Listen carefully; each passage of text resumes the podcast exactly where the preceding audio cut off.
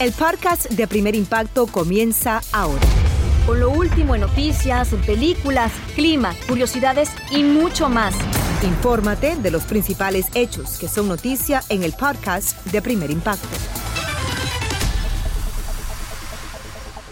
En llamas un avión con más de 120 personas a bordo en un aeropuerto de China. El piloto se disponía a despegar cuando detectó una falla y decidió frenar, lo que provocó que la aeronave se saliera de la pista y se desató un incendio que se propagó rápidamente hacia un ala. Por suerte, los pasajeros y la tripulación fueron evacuados justo a tiempo. 40 personas sufrieron leves heridas y las autoridades investigan lo sucedido. Mientras tanto, una emergencia médica puso a una conductora en peligro y estuvo a punto de provocar un accidente en la Florida. Como nos muestran las imágenes, unos buenos samaritanos le salvaron la vida. Todo comenzó cuando la mujer sintió un mareo y trató de dirigirse a una estación de gasolina. Sin embargo, empezó a convulsionar mientras esperaba en un semáforo y perdió el control del vehículo. El auto se puso en movimiento con la luz roja encendida y otra conductora se percató de lo que ocurría. Sin perder ni un segundo, se baja de su vehículo y corre hacia la mujer, mientras hace gestos desesperados para que otros choferes mantengan distancia. Ya en medio de la intersección intenta detener el errático avance del auto y alerta a varios conductores para que se alejen del peligro. Finalmente, varias personas se le unen en su esfuerzo por frenar el vehículo. Un hombre intenta romper la ventanilla trasera, pero no lo consigue. Y otro buen samaritano se acerca con un objeto contundente y logra quebrar el cristal. Segundos después consiguen apagar el auto y socorrer a la conductora, quien asegura que tras perder el conocimiento no despertó hasta el día siguiente. Y por fortuna la mujer logró recuperarse y ahora las autoridades tratan de identificar a todos los involucrados en este rescate de impacto para agradecerles por su valiente intervención. Escuche esto porque baleados a traición por soldados rusos, dos civiles perdieron la vida en una tienda de automóviles en Ucrania. Una cámara de seguridad captó el momento en que los hombres son abatidos por la espalda y aunque uno de ellos logró levantarse y pedir ayuda por teléfono, los socorristas lo encontraron muerto, al igual que a su compañero. Radicaron cargos criminales contra un joven de Vermont quien supuestamente asesinó a su madre y a su abuelo para heredar una gran fortuna. Según la fiscalía, el acusado de 28 años de edad salió de pesca con su progenitora en un bote y tras provocar que la embarcación se hundiera, la abandonó a su suerte y escapó en una balsa. El cuerpo de la mujer nunca apareció.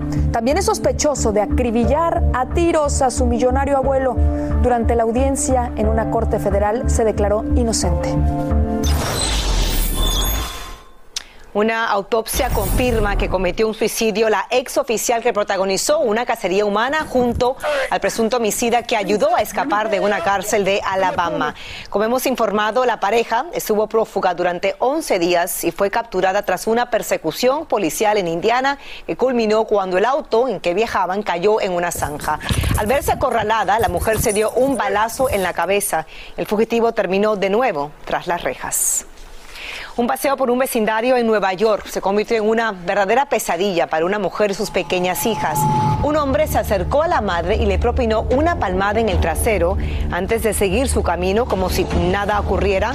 La víctima cayó al suelo junto a las dos niñas y una de ellas sufrió heridas en el rostro y secuelas emocionales.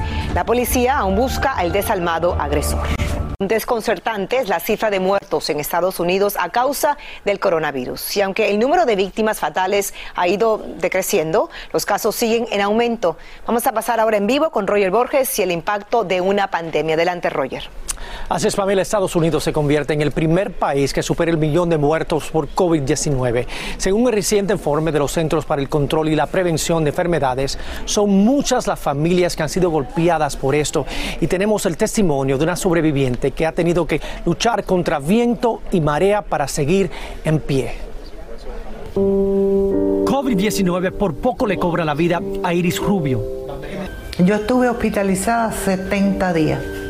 De los 70, 30 entubadas. Yo tuve problemas con los pulmones. Tuve coágulo. El pulmón colapsó. Los riñones se paralizaron. A pesar de la pesadilla que sobrevivió, se siente afortunada, especialmente después de saber que la Casa Blanca anunció una cifra histórica, un millón de estadounidenses muertos por COVID-19. Mi corazón está con todos aquellos que están luchando, preguntándose, ¿cómo sigo sin él? ¿Cómo sigo sin ella? ¿Qué haríamos en su ausencia? Es un dolor compartido por la gente de toda nuestra nación. Incluyendo a Iris, COVID también le arrebató a su hermana. Mi hermana murió. Yo en un cuarto y ella en otro. Vino a verme de Santo Domingo y murió. A nivel nacional, las nuevas infecciones están aumentando a un promedio diario de aproximadamente 75 mil, las cifras más altas en tres meses. Los Centros de Control de Enfermedades han dicho que las subvariantes de Omicron están impulsando un aumento preocupante en los casos de COVID-19 y se pronostica que Nueva York, Florida y California reporten el mayor número de muertes en las próximas semanas. La recuperación para Iris ha sido larga. El COVID afectó sus riñones y ahora tiene que someterse a diálisis, pero está agradecida por la segunda oportunidad que le ha dado la vida. Yo no hablaba, yo no caminaba y mírame, y de diálisis, ¿sabes que salgo? Voy a salir. Porque Dios es muy grande y nunca me ha dejado sola. Nunca, nunca, nunca.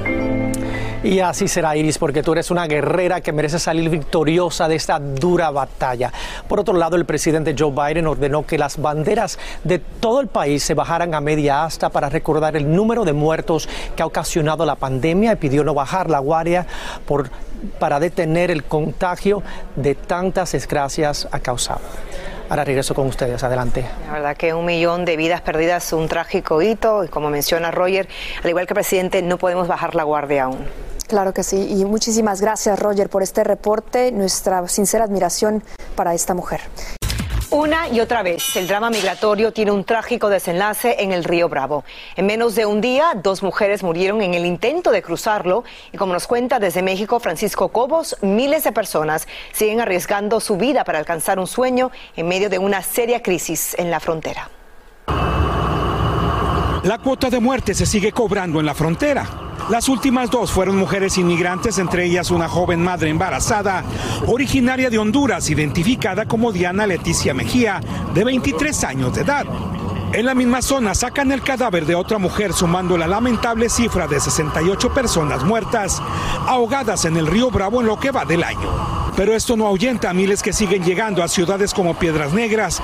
No la suelte, no la suelte. Y a las peligrosas calles de Nuevo Laredo y Reynosa, dominadas por los cárteles de la droga y el tráfico de personas. Es mucho peligro, nos da miedo hasta salir a comer, pero pues qué más nos queda que ponernos en manos de Dios. La mayoría han llegado hasta aquí desinformados. Yo tengo ocho meses afuera, sale el país Chile 8 de agosto y hasta ahora no puede llegar mi destino. Cientos se aglomeran con sus pasaportes o documentos en la mano para tratar de entrar a albergues como estos en Oaxaca o Reynosa, pero ya no cabe nadie más. No somos delincuentes, somos emigrantes.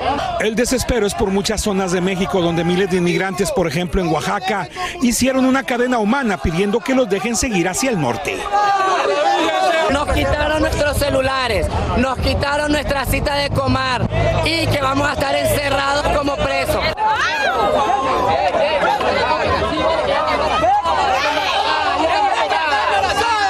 En las últimas horas, un juez federal de Luisiana extendió hasta el próximo 23 de mayo el retiro del título 42 que permite la expulsión inmediata de inmigrantes por la pandemia, lo que hace que miles se sigan lanzando a cruzar como sea. A pesar de los riesgos, miles de migrantes continúan hoy llegando hasta la frontera. Las autoridades estiman que este flujo continuará en aumento durante los próximos días. En Reynosa, México, Francisco Cobos, Primer impacto. Muchas gracias, Francisco, por tu reporte. Y mire usted, el presidente Joe Biden anuncia nuevas medidas para combatir la escasez de fórmula para bebés a nivel nacional. Tras reunirse con los productores del vital alimento, el mandatario acordó pedirle a los gobiernos estatales que prohíban el aumento de precio y las reventas y reduzcan además los trámites burocráticos y los requisitos sobre el inventario en las tiendas. Además, su administración incrementará las importaciones de este importantísimo suplemento nutricional. Que sin duda alguna se está convirtiendo en una pesadilla para los padres de familia que están lidiando por encontrar una lata de Están desesperados. Hemos ah, aquí eh, compartido una alerta, tener cuidado también dónde están consiguiendo la fórmula, tener mucha precaución y ser paciente también. Pero la verdad que es una situación muy preocupante para muchas madres. Y la escalada de precios también. Me he encontrado con madres aprovechado, pagando hasta 120 dólares por una lata de fórmula. Imagínese usted. Continúa escuchando la información más sorprendente en el podcast de Primer Impacto. Lo que verán ahora se supone que es el futuro de la Internet. La industria tecnológica apuesta que trabajemos, socialicemos, compremos y hasta juguemos en mundos virtuales, como el llamado metaverso. Pero, ¿de qué se trata y qué sucede ahí dentro? Van nos lleva a conocerlo. Veamos. Imagina un mundo donde puedas transportarte al lugar que quieras en cuestión de segundos. Del bar al bosque o al medio de una autopista. Un mundo donde puedas comprar en tus tiendas favoritas a cualquier hora. O puedas hacer una fiesta con tus amigos sin importar dónde estén. Imagina poder desconectarte de la realidad para conectarte con un mundo de posibilidades infinitas. El metaverso es un nuevo Internet en donde las personas van a navegar en mundos tridimensionales, compartiendo la vida virtual junto con la vida real a través de la creación de sus avatars. ¿Cuál es el proceso para entrar en el metaverso?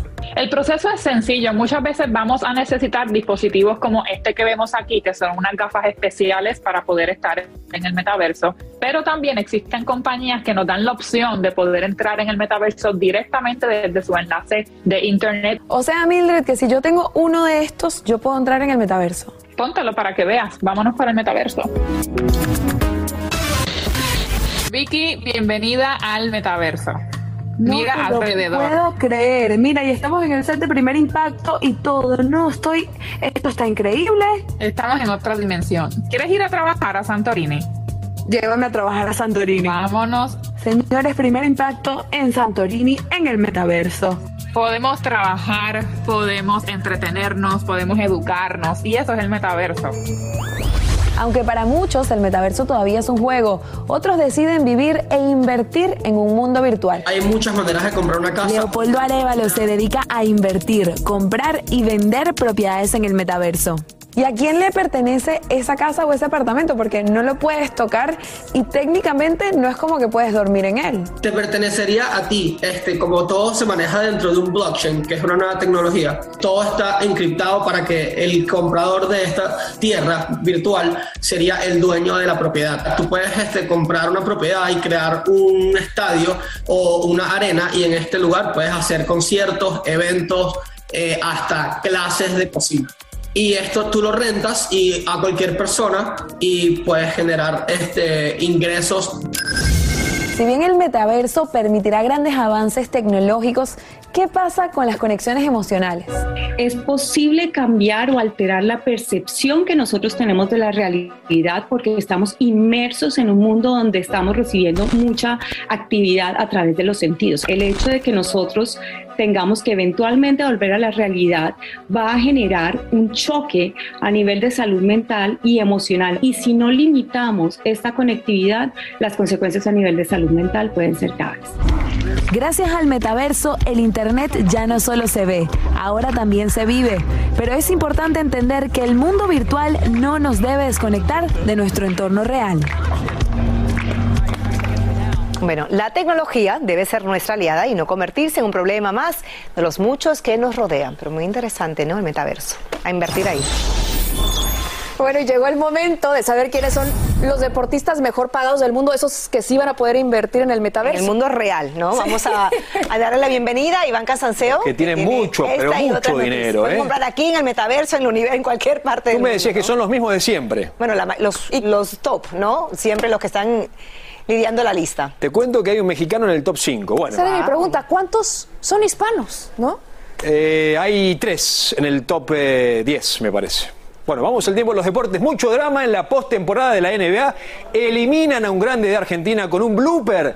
Y comenzamos con los cuartos de final ida de la liguilla mexicana. Veamos. El partido entre Puebla y América terminó muy rápido para el uruguayo Federico Viñas, quien a los 20 minutos de juego recibió esta durísima entrada del argentino Juan Segovia. ¡Auch!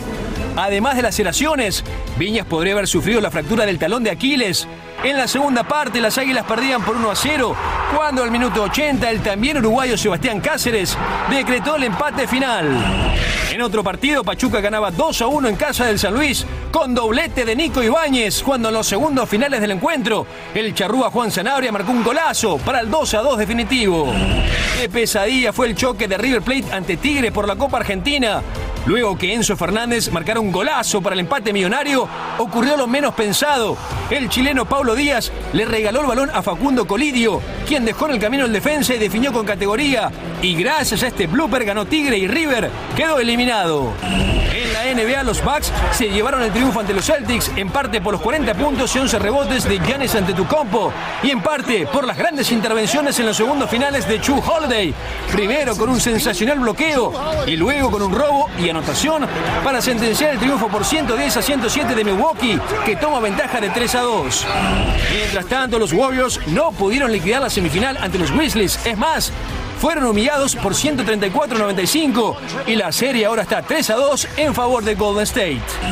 Así reaccionó el pelotero dominicano Vladimir Guerrero Jr. al ser ponchado en el juego entre azulejos de Toronto y Yankees. Muy frustrado, Guerrero destrozó el bate y lo hizo con toda la fuerza de un superhéroe. Les confieso, estoy un poco celoso. Ganaron los Yankees por 5 carreras a 3. Y LeBron James es el atleta mejor pagado del mundo en el 2022 con 126.9 millones de dólares el portal Sportico. En segundo lugar se ubica Lionel Messi y le siguen los futbolistas Cristiano Ronaldo y Neymar. En el quinto lugar se ubica el pugil mexicano Saúl Canelo Álvarez con 89 millones. En tanto, la mujer atleta mejor pagada del mundo es la tenista japonesa Naomi Osaka, que se ubica en el puesto 20 de la lista de Sportico con 53.2 millones de dólares y es la única mujer dentro del top 50, algo que yo creo debería cambiar.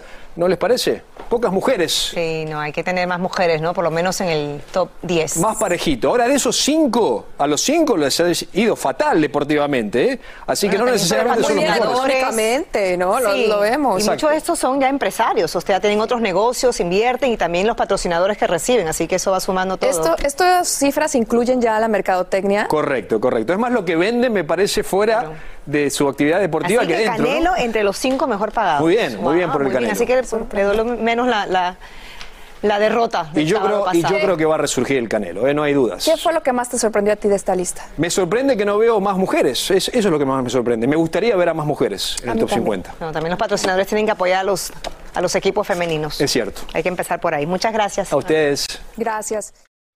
Continúa escuchando la información más sorprendente en el podcast de Primer Impacto.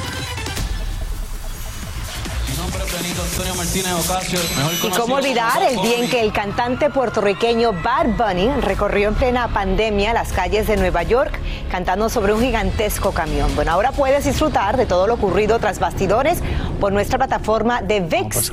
Hay entrevistas exclusivas con el Conejo Malo y los productores de Euforia que organizaron esta histórica presentación. Cambiamos de información, porque en México causa alarma el estado de salud de la legendaria actriz Silvia Pinal de 90 años de edad. Y es que anoche no pudo participar en una obra que marcaría su regreso a los escenarios. Miriam Guzmán estuvo allí y tiene las impactantes imágenes de cómo fue sacada del teatro.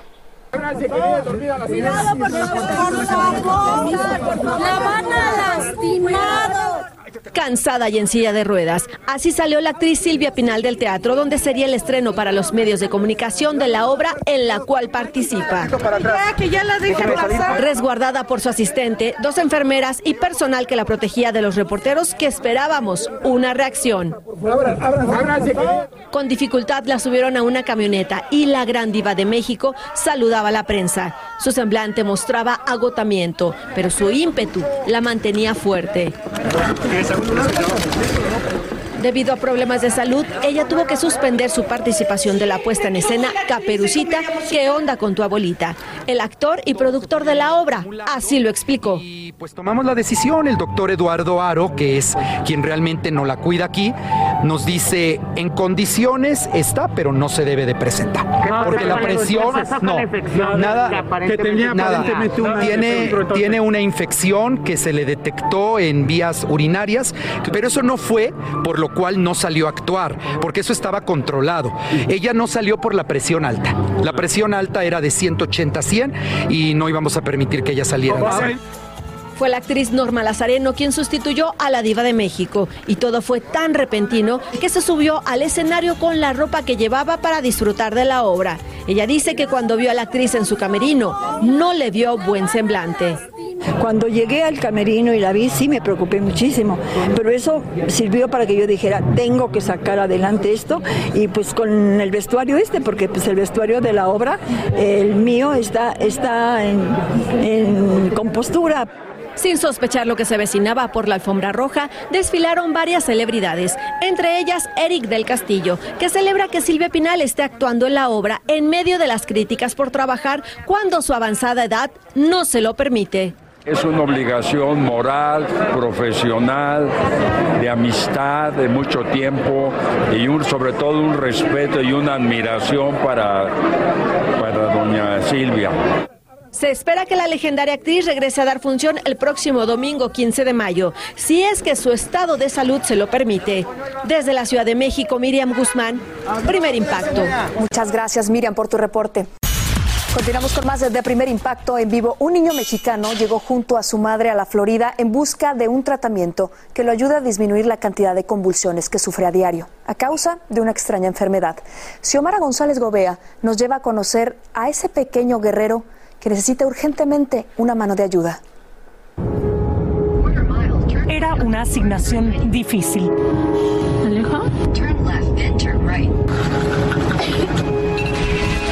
La lucha por la vida del pequeño Alejandro. Él está otras veces a punto de morir. ¿Cuál es el reto más fuerte para ti?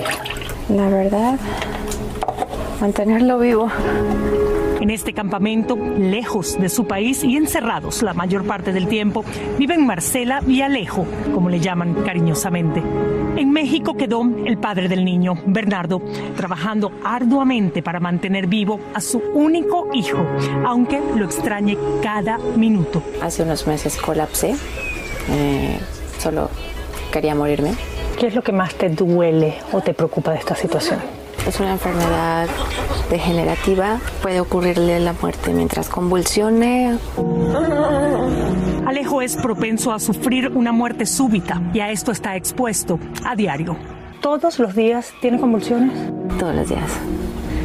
Se llama síndrome de Dravet, pero es una epilepsia catastrófica de la infancia. Los niños normalmente no pasan de 7 u 8 años de vida. El mayor detonante lo amenaza a diario, el sol de Miami. No, hace mucho calor. Hay que esperar que baje el calor del sol. Bueno, aquí en la Florida es bastante. Eh, para... El tuyo, es la, es la, medicina. Puedo parar.